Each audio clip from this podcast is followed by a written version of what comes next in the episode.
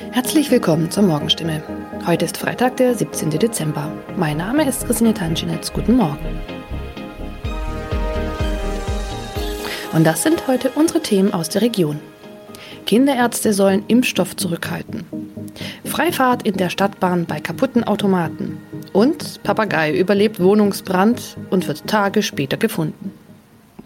Weil nicht genügend Corona-Impfstoff für Kinder im Alter von 5 bis 11 Jahren vorhanden ist, fordert das Land Baden-Württemberg nach Informationen der Heilbronner Stimme dazu auf, ausreichend Impfstoff für die Zweitimpfung zurückzuhalten. Von der Bundesebene wurde uns mitgeteilt, dass auch die Lieferung des Impfstoffs für Kinder im Alter zwischen 5 und 11 Jahren voraussichtlich nicht in der erwarteten Menge lieferbar sein wird, heißt es in einem Schreiben vom Sozialministerium, das am Donnerstag landesweit an die mobilen Impfteams, die Stadt- und Landkreise sowie an die Kinderärzte per Mail verschickt worden ist. Das Schreiben liegt unserer Redaktion vor. Baden-Württemberg wurde vom Bund zuletzt zugesagt, bis zum Jahresende rund 300.000 Dosen des Kinderimpfstoffes zu erhalten. Diese Zusage kann nun offenbar nicht eingehalten werden. Sollten vom Bund anderslautende Informationen kommen, werde das Sozialministerium diese umgehend an die impfenden Akteure weitergeben und die Verteilung anpassen. Mehr dazu lesen Sie heute auf stimme.de. Seit 1. November hat der Stadtbahnbetreiber Albtal Verkehrsgesellschaft AVG die Fahrscheinautomaten in den Stadtbahnen stillgelegt. Sie sind noch da, funktionieren aber nicht. Da alle Haltestellen nun mit stationären Automaten ausgestattet werden, seien die Automaten in den Zügen nicht mehr nötig, erklärt die AVG die Gründe. Die Geräte sollen nun Zug um Zug in den 229 Stadtbahnen ausgebaut werden. Nur damit fällt auch die Alternative weg, wenn ein Automat an einer Haltestelle defekt ist. Was gilt dann? Manchmal sind Haltestellen einige Kilometer entfernt. Soll ein Kunde, der vielleicht wichtige Termine hat, so einen Umweg auf sich nehmen, wenn ein Automat an einem Haltepunkt defekt ist? Oder gilt eine Kulanzregel und er darf dennoch in die Bahn einsteigen? AVG-Sprecher Michael Kraut stellt für das Gebiet des Karlsruher Verkehrsverbunds klar, Dort dürfen Fahrgäste bei einem defekten Automaten an der Haltestelle einsteigen. Sie sollten den Defekt entweder dem Stadtbahnfahrer oder gegebenenfalls dem Prüfpersonal in der Bahn melden. In dem Fall werde kein erhöhtes Beförderungsentgelt verhängt. Man könne jederzeit prüfen, ob eine Störung an einem bestimmten Automaten vorlag. Auch im Heilbronner Hohenloher Haller Verkehrsverbund gilt diese Kulanzregel. Mehr dazu lesen Sie auf stimme.de. Am vergangenen Samstag kam es in Neckargartach zu einem Wohnungsbrand, bei dem ein Mann und ein Papagei verletzt wurden. Ein zweiter Papagei blieb unverletzt. Später stellte sich heraus, dass sogar ein dritter Papagei in der Wohnung sein müsste. Wenige Tage nach einem Hausbrand in Heilbronn haben Feuerwehrleute einen überlebenden Papagei aus einer betroffenen Wohnung gerettet. Ein aus der Wohnung geretteter Papagei wurde zudem vorsorglich einer Tierklinik übergeben. Der andere Vogel blieb am Samstag unverletzt. Doch damit war das Papageienproblem noch nicht gelöst. Denn am vergangenen Dienstag habe sich der verletzte Bewohner bei der Polizei gemeldet und mitgeteilt, einer seiner insgesamt drei Papageien müsste sich eigentlich noch in der Wohnung befinden. Tatsächlich entdeckten die Einsatzkräfte nach langer Suche den Vogel. Später konnten sie das Tier wohlbehalten an den Besitzer übergeben, wie es heißt. Soweit die Nachrichten aus der Region. Übrigens, die Corona-Fallzahlen in Stadt und Landkreis Heilbronn bleiben auf hohem Niveau, sind in den letzten Tagen aber deutlich zurückgegangen. Bleibt das so, wird am Sonntag die Ausgangssperre für ungeimpfte aufgehoben. Ob das eintrifft, erfahren Sie auf jeden Fall aktuell auf stimme.de. Haben Sie Kritik, Fragen oder Anregungen zu unserem Podcast? Dann schicken Sie einfach eine E-Mail an podcast.stimme.de. Weiter geht es hier mit Nachrichten aus Deutschland und der Welt mit unseren Kollegen und Kolleginnen aus Berlin. Ich verabschiede mich für diese Woche. Wir hören uns im neuen Jahr wieder und ich wünsche Ihnen eine besinnliche Weihnachtszeit und einen guten Rutsch.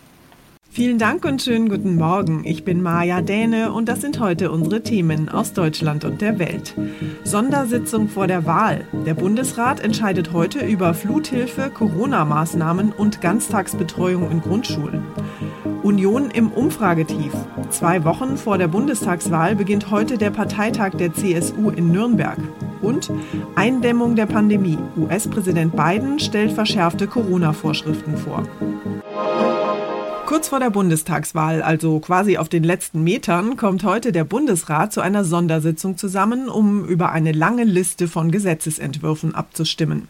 Konkret geht es um den Fluthilfefonds, die Ganztagsbetreuung für Grundschulkinder, die Impfstatusabfrage für Arbeitgeber in Schulen und Kitas und auch um neue Corona-Maßstäbe. Mein Kollege Benedikt Meise hat sich das umfangreiche Programm mal angeschaut, das der Bundesrat da heute vor sich hat. Benedikt, wie wahrscheinlich ist es denn, dass die Gesetzesentwürfe heute schnell durchgeboxt werden? Ja, schon sehr, denn viel Zeit bleibt auch nicht. Der Bundesrat kommt heute nochmal zusammen und nächste Woche. Und dann sind ja auch schon Wahlen. Alles, was unter der alten Regierung nicht auf den Weg gebracht wurde, fällt quasi hinten rüber. Und man muss jetzt auch mal sagen, es herrscht bei vielen Themen Einigkeit. Und das große Streitthema, die Ganztagsbetreuung, da hat ja der Vermittlungsausschuss Anfang der Woche geschlichtet. Es würde mich wundern, wenn die Länder diesen Gesetzentwurf jetzt erneut stoppen. Ein großes Thema sind ja verschiedene Neuregelungen zur Corona-Politik. Worum geht es denn da konkret? Ins Infektionsschutzgesetz sollen jetzt neue Indikatoren reingeschrieben werden. Aktuell wird ja vieles am Inzidenzwert gemessen. Den alleine könnte man aber nicht mehr als Grundlage für Corona-Maßnahmen nehmen, hatte Gesundheitsminister Spahn vor Wochen schon gesagt. Deshalb kommen Indikatoren wie die Zahl der Geimpften und die verfügbaren Intensivbetten dazu. Daraus ergibt sich dann die neue Berechnung. Zudem sollen die Länder auch wieder mehr selbst entscheiden dürfen und es soll auch grünes Licht geben für die Abfrage des Impfstatus, also in Kita Kitas, Schulen und Pflegeheimen. Ein ganz großes Maßnahmenpaket ist ja das Aufbauhilfegesetz für die von der Flutkatastrophe betroffenen Gebiete. Was steht denn da alles drin? Ja, eine ganze Menge. Also am präsentesten sind bestimmt diese 30 Milliarden Euro, die in die betroffenen Gebiete fließen sollen. Das wurde ja von der Politik immer wieder betont. Aber das Paket enthält noch mehr und zwar auch die Umsetzung des sogenannten Cell Broadcasting Systems. Damit kann zielgenau bei Katastrophen gewarnt werden. Das Ganze geht über die Mobilfunkbetreiber. Dann soll noch die Aussetzung der Insolvenzantragspflicht beschlossen werden und Änderungen beim Pfändungsschutz gibt es auch, damit Betroffenen etwas Luft verschafft werden kann, wenn sie gerade finanzielle Engpässe haben. Der Countdown läuft. In zwei Wochen ist Bundestagswahl, aber für die Union sieht es gerade gar nicht gut aus. Die CSU kämpft deshalb auf ihrem heute beginnenden Parteitag in Nürnberg gegen den seit Wochen anhaltenden Abwärtstrend. CSU-Landesgruppenchef Alexander Dobrindt hat die Union zur inhaltlichen Offensive und zu mehr Mut zur klaren Kante aufgerufen. Der Trend muss gebrochen werden, sagt Dobrindt. In Umfragen ist die Union mit ihrem Kanzlerkandidaten Armin Laschet abgerauscht. Sie liegt hinter der SPD. Ausgeteilt hat bereits CSU-Generalsekretär Blume. Er macht Laschet für das Umfragetief verantwortlich. Natürlich stünde man mit Markus Söder besser da, hat er dem Spiegel gesagt. Mal sehen, ob auch CSU-Chef Söder auf den Modus Attacke umstellen und Richtung Laschet sticheln wird. Höchst interessant, wenn beide morgen in Nürnberg auf dem CSU-Parteitag aufeinandertreffen, denn Laschet will dann auch eine Rede halten mit dem Ziel, irgendwie die Trendwende doch noch herbeizuführen führen. Laschet selbst hat die Union zu Geschlossenheit aufgerufen, im Moment davon allerdings bei CDU und CSU überhaupt keine Spur. David Riemer, Berlin. Die Impfkampagne in den USA macht trotz vieler Anreize nur noch sehr langsam Fortschritte. Bisher sind 53,4 Prozent der rund 330 Millionen Menschen im Land vollständig geimpft. Aufgrund der besonders ansteckenden Delta-Variante hatte die Pandemie in den USA aber zuletzt wieder deutlich an Fahrt aufgenommen. Die US-Regierung will die Corona-Pandemie deshalb jetzt mit Hilfe von Anordnungen zur Impfpflicht eindämmen. Neue Regelungen zur Corona-Impfung sollen für fast 100 Millionen Beschäftigte der Privatwirtschaft und des Gesundheitswesens gelten und auch für alle Angestellten der Bundesregierung verschärft US-Präsident Joe Bidens Regierung die Impfvorschriften. In den USA tobt die Pandemie wieder zügellos, schlimmer als zur gleichen Zeit im letzten Jahr. Firmen mit mehr als 100 Angestellten sollen künftig verlangen, dass alle Mitarbeiter geimpft sind oder sich mindestens einmal die Woche auf Corona testen lassen. Das betrifft rund 80 Millionen Beschäftigte in der US-Privatwirtschaft. Wirtschaft. Alle Mitarbeiter in Krankenhäusern, im Gesundheitswesen und Altersheimen sollen Impfungen nachweisen müssen. Regierungsangestellte sollen ebenfalls Impfnachweise erbringen und die Bundesstaaten sollen nach dem Willen der beiden Regierung die Impfung von Schulangestellten, Lehrerinnen und Lehrern zur Pflicht machen. Tina Eck, USA. Und wir bleiben noch kurz in den USA. Die Terroranschläge vom 11. September 2001 haben die ganze Welt verändert. Morgen jähren sie sich zum 20. Mal. Und noch bis heute wirkt die Grunderschütterung nach, nicht nur in den USA. Fast jeder erinnert sich ja noch ziemlich genau, wo er oder sie am Tag der Anschläge war und an die Bilder von den Flugzeugen, die sich in die Türme des World Trade Center in New York bohrten. Unser Korrespondent Benno Schwinghammer wird bei den Gedenkfeierlichkeiten morgen dabei sein. Benno, wie sieht es denn heute am Ground Zero aus? Ja, Ground Zero hat sich natürlich extrem verändert. Es ist heute kein Geschäftsort mehr, sondern eine Gedenkstätte und ein Museum. Die Grundrisse der früheren Türme des World Trade Centers sind heute riesige Wasserfälle, an deren Seiten die Namen von knapp 3000 Opfern eingelassen sind.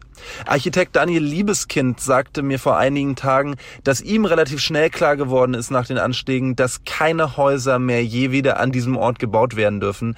Deswegen wurde das neue Hochhaus dann einige Meter weiter nördlich des Areals gebaut.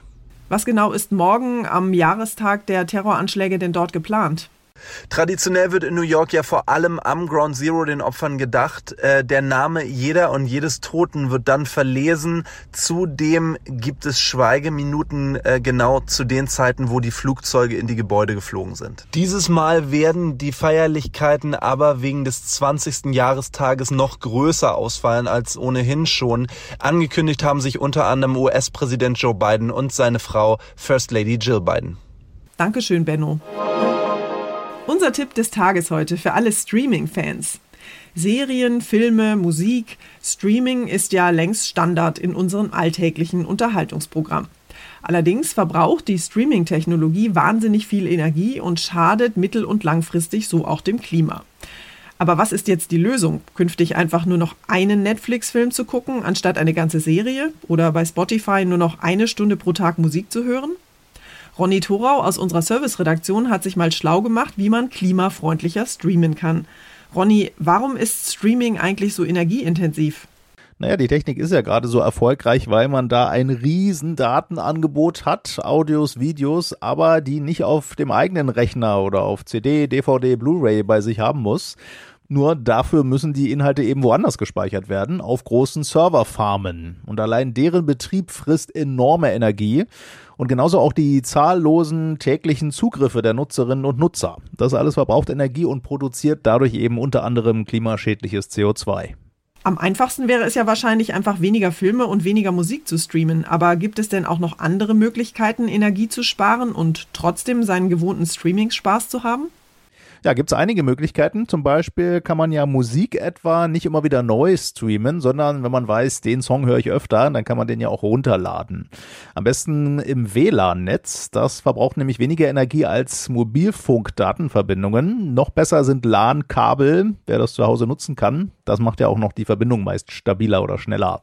Was auch Energie und CO2 damit spart, ein kleinerer Bildschirm. Manchmal muss es ja nicht der ganz große sein. Und man kann die Auflösung reduzieren. Also wenn man was auf dem Laptop oder dem Handy gar streamt, dann sieht das ja meistens kaum schlechter aus, wenn man jetzt statt Full HD Auflösung nur in 720p zum Beispiel oder 480p Auflösung guckt. Musik streamen, Serien gucken und Energie sparen. Dankeschön, Ronny. Und zum Schluss lassen wir heute mal die Puppen tanzen, und zwar die Polit-Promi-Puppen. Schließen Sie einfach mal kurz die Augen und stellen Sie sich vor, Olaf Scholz ist ein Schlumpf. Und Annalena Baerbock herrscht über ein Bio-Supermarkt-Imperium, in dem Armin Laschet ein Praktikum absolviert. So, jetzt dürfen Sie die Augen wieder aufmachen und ab kommender Woche können Sie die drei tatsächlich genau so sehen. Spitting Image The Crowds Edition heißt die Satire-Show auf Sky Comedy. Pünktlich zur Bundestagswahl sind neun Episoden geplant von jeweils circa 20 Minuten. Unter den extra angefertigten Spitting-Image-Puppen befinden sich übrigens nicht nur Politiker, sondern auch Promis wie Heidi Klum, Thomas Müller, Barbara Schöneberger, Markus Lanz und Jan Böhmermann. Die komplette Staffel ist am Ende dann ein Mix aus deutschen und internationalen Sketchen. Das heißt, wir kriegen nicht nur den schlumpfigen Olaf Scholz und Bio-Supermarktpraktikant Laschet zu sehen, sondern auch Joe Biden, Wladimir Putin, Elton John und Greta Thunberg. Vielleicht als Selbsthilfegruppe im Nachbarschaftscafé. Das war's von mir für heute. Ich bin Maja Däne und wünsche Ihnen ein schönes Wochenende. Tschüss und bis Montag.